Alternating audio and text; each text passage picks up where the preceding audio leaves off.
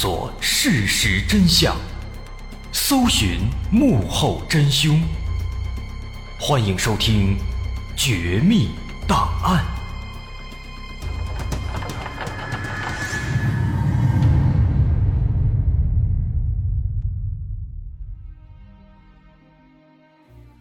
还原事实，探索真相。欢迎继续关注《绝密档案》，我是大碗。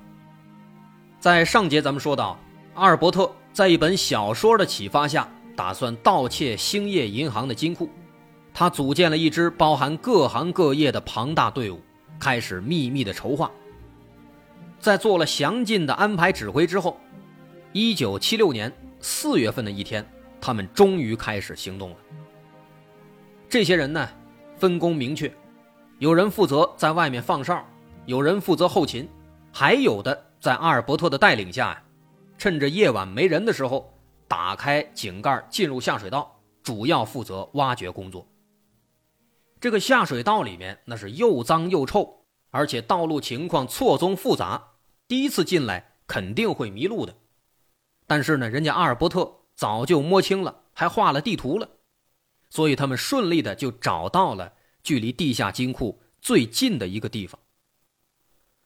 不过呢，要开始挖掘之前啊，他们首先要解决电力的供应问题。那这个时候，他们找的电工就该出场了。电工从下水道里拉了一根长长的电缆线，直接给接到了市政供电的电源上，把那政府的电给偷过来了，电的问题就这样解决了。为了确保挖掘安全，防止隧道塌方，他们还得想办法做支撑。那这个时候，挖掘隧道的专家就出场了。他每挖一段距离，就会用强化混凝土来加固。结果一直到最后，还真的就没有出现塌方事故，相当的安全。阿尔伯特对团队的要求呢也非常严格，他要求所有人不能喝酒，不能喝咖啡。并且因为下水道的通风比较差嘛，所以每个人挖一天休三天，干十分钟就换班，这样才能保证工作效率。在挖掘的过程中呢，还会让那些厨师在家里做饭，做好了饭偷偷运过来，哎，这就是那个厨师的作用。就这样，白天的时候这帮人该上班上班，该做生意做生意，到了晚上一个个的。就全都化身为地下工作者，钻到下水道里，开始各司其职，挖上这么五六个小时。就这样，他们陆续挖了两个月，向前挖了整整八米，终于挖到了金库的墙壁了。到这个时候，只剩下最后三十厘米的墙壁，他们就能够进入金库了。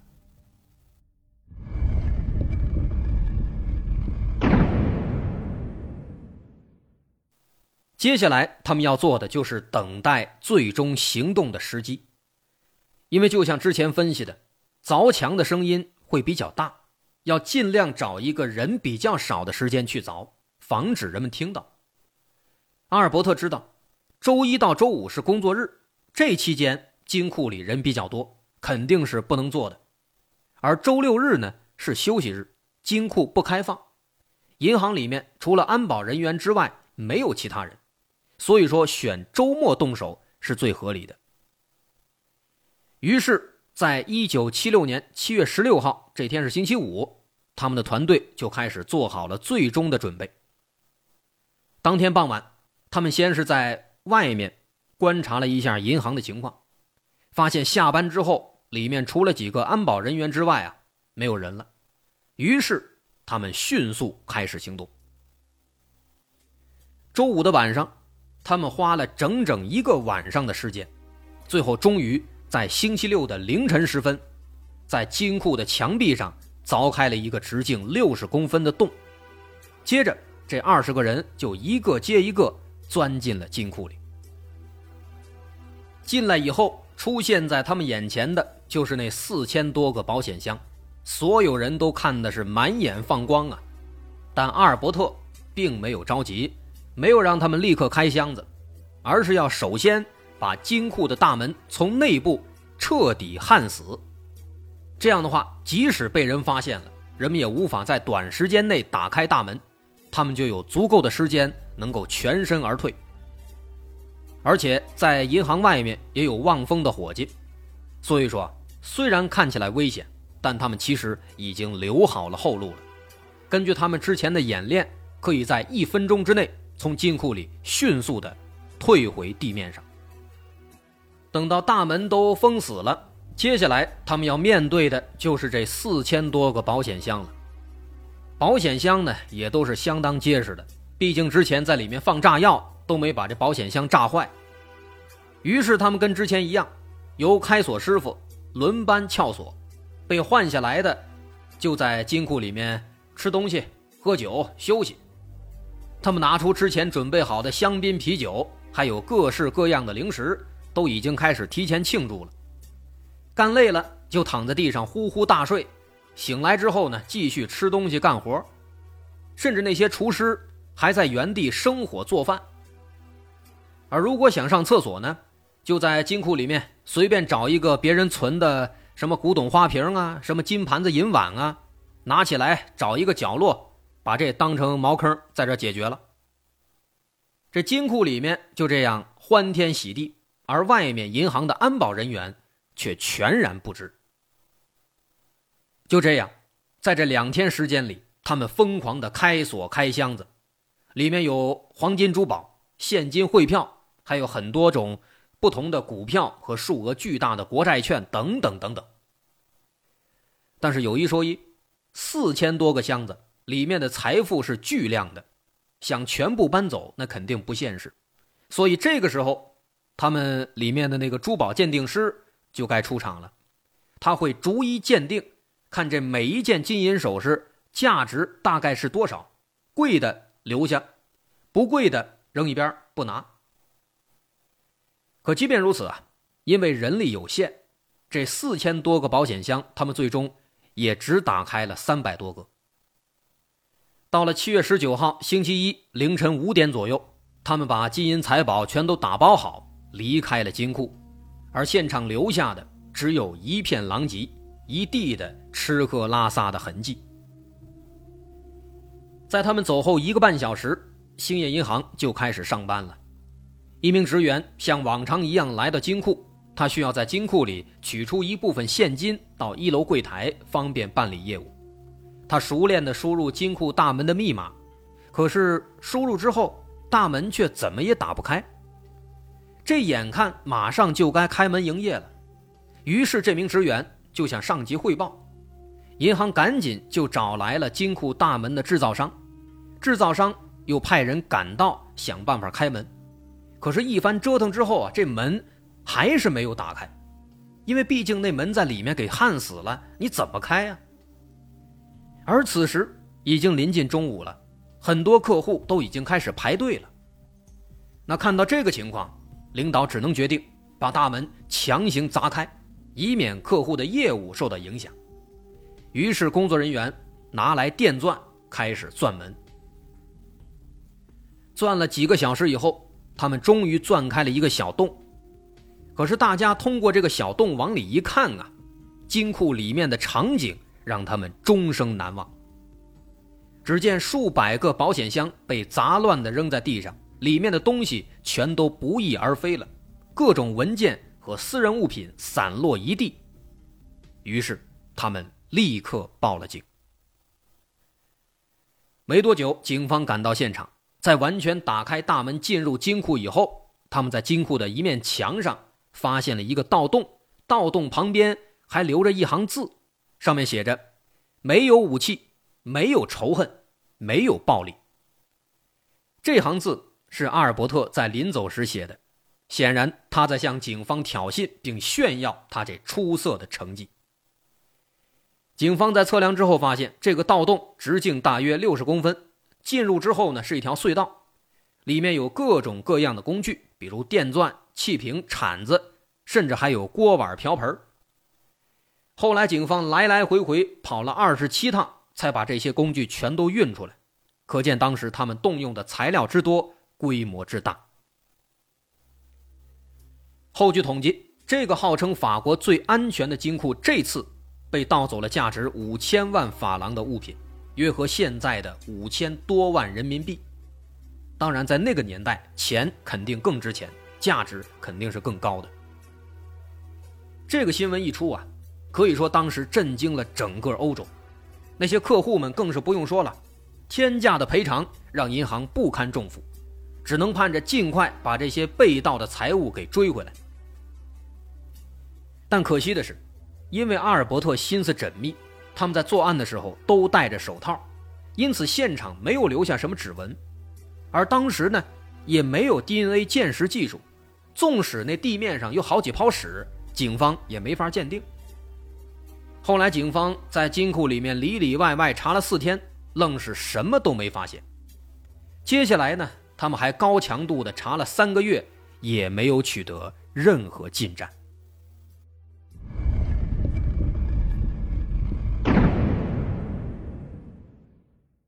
面对重重压力。法国警方一时间的确毫无办法，但就在此时，一个莫名其妙的电话却无意间帮了警方的忙。事情是这样的，早在盗窃案件发生之前，就有一个爱吃醋的妻子报警，她说自己的丈夫啊，经常晚上不回家，下了班之后呢也不回来，问他干嘛去了，他也不说，所以妻子怀疑丈夫可能有外遇了。所以请求警方来调查自己的丈夫。当时接到报警的时候，警方对这个情况呢没有放在心上，以为这就是一个神经质的女人在疑神疑鬼。但是后来呢，在金库被盗的案子发生之后，警方查了三个月没有什么进展，后来警方没办法，就翻阅之前的相关案件，又翻到这个案子了，这才发现这里面好像有点不对劲。警方一查，她丈夫名叫丹尼尔，丹尼尔的职业是下水管道工程师，而她丈夫不在家的时候，刚刚好是在盗窃案件之前的那段时间。那这个人，他会不会跟这起案子有关系呀？于是警方直接来到他们家里，把女人的丈夫丹尼尔带回了警局。所以说，这个丹尼尔其实跟大伙心里猜的一样。他就是阿尔伯特团伙当中的一员。在警方的讯问下，丹尼尔的心理防线也逐渐崩溃了。最终，他向警方交代了他们挖掘隧道、盗窃金库的犯罪事实，并且供出了阿尔伯特以及其他的同伙。在这名案犯的帮助下，警方顺藤摸瓜，最终把盗窃金库的头目阿尔伯特也顺利捉拿归案了。至此。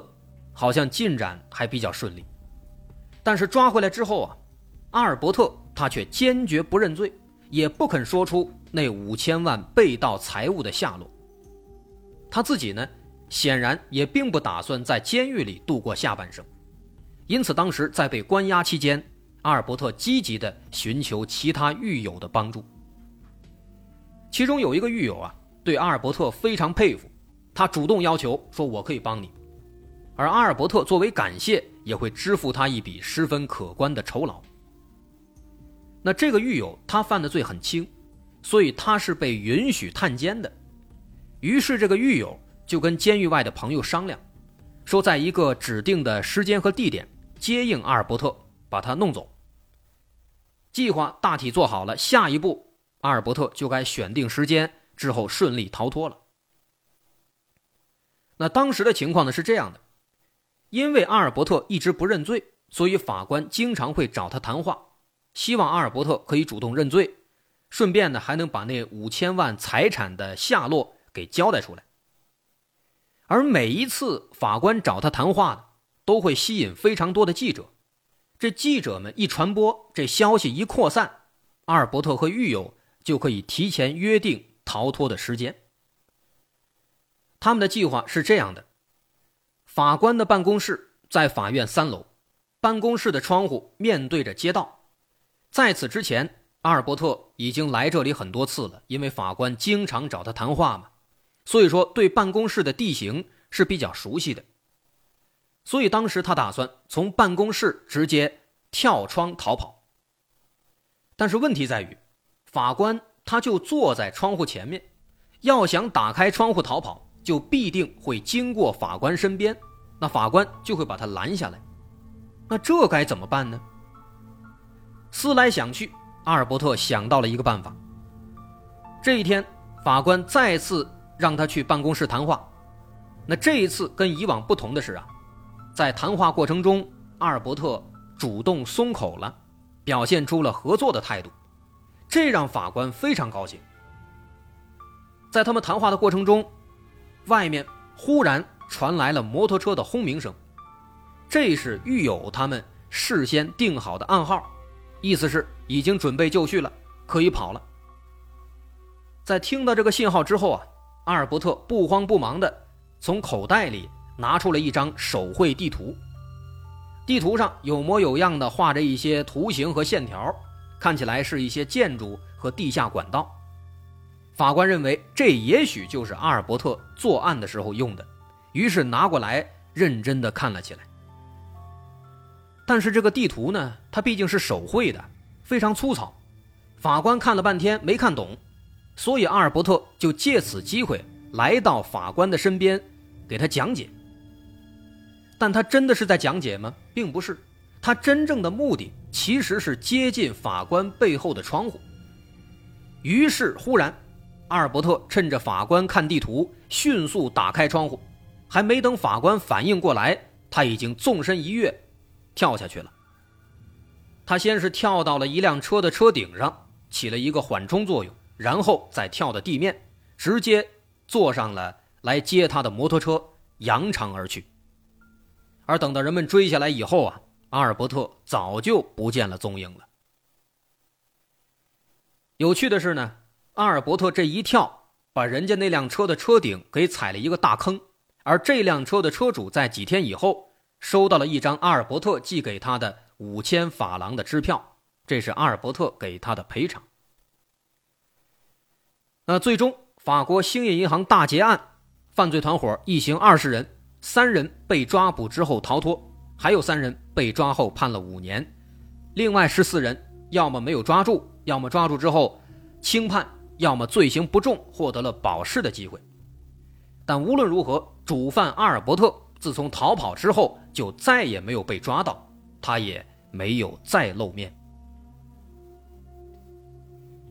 从那以后啊，有关这个阿尔伯特的传说就开始在尼斯当地流传开来。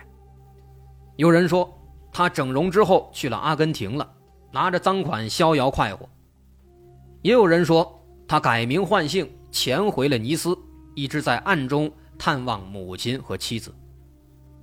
而一直到了一九八九年六月八号，在沉寂了十多年之后，人们终于有了阿尔伯特的确切消息。在那一天，他在意大利的一个小村庄里因病去世了，死因是肺癌。随着阿尔伯特的去世，兴业银行大劫案也只能告一段落了。然而可惜的是，直到今天，被偷走的那五千万法郎的货物仍然下落不明。这就是这起著名的法国兴业银行大劫案，他留了一个永远的悬念。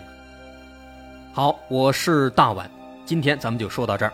如果您喜欢，欢迎关注我的微信公众号，在微信搜索“大碗说故事”，点击关注即可。好，今天就到这儿，咱们。下回再见。